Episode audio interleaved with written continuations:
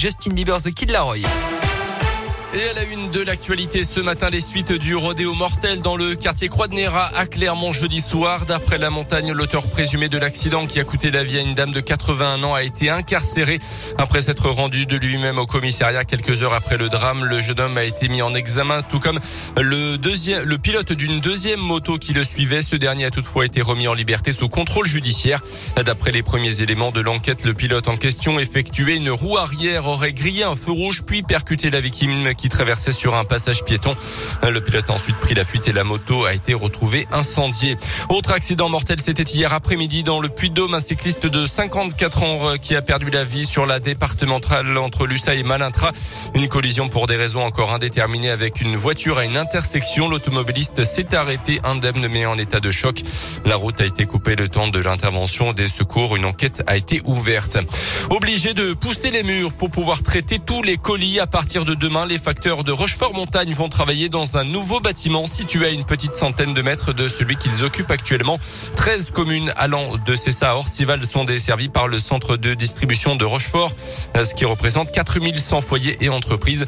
Et sur ce secteur, comme partout ailleurs, il y a moins de lettres à distribuer, mais le nombre de colis, lui, a explosé, ce qui oblige la Poste et les équipes de Christelle Fontanier, la responsable d'établissement, à s'adapter. On l'écoute. Sur Rochefort-Montagne, par exemple, depuis trois ans, on a connu une hausse de 70% du trafic. Aujourd'hui, en moyenne, les facteurs de Rochefort euh, distribuent 200 colis, quand euh, il y a trois ans, ils en ont distribué 120 par jour. Et ce trafic, notamment en période de fin d'année, peut aller jusqu'à 400 ou 500 colis. Dans les locaux actuels, il y a des marches pour accéder à la salle de production et du coup, on ne peut pas euh, utiliser de matériel de manutention pour entrer ou sortir. De ce fait, eh bien, tout se faisait à bout de bras. C'est la raison pour laquelle donc on a euh, le choix de déménager dans ce nouveau local.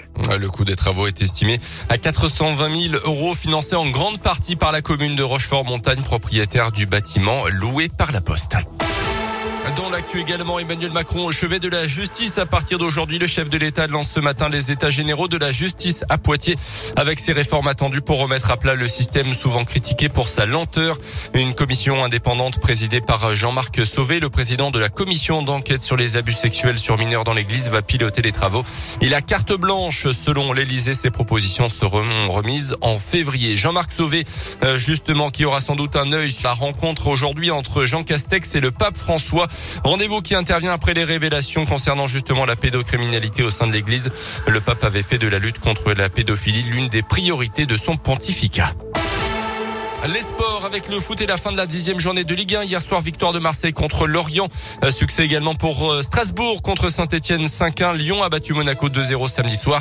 Et puis je rappelle l'exploit du week-end pour Clermont, vainqueur de Lille, champion de France en titre au stade Montpied. Un but à zéro. Clermont qui a 7 points d'avance sur le premier barragiste Metz avant de se déplacer à Nantes samedi prochain. Et puis un week-end qui sourit également pour l'ASM. Première victoire à l'extérieur de la saison en championnat. C'était à Montpellier 22 à 20 Clermont qui recevra la section paloise lors de la prochaine journée.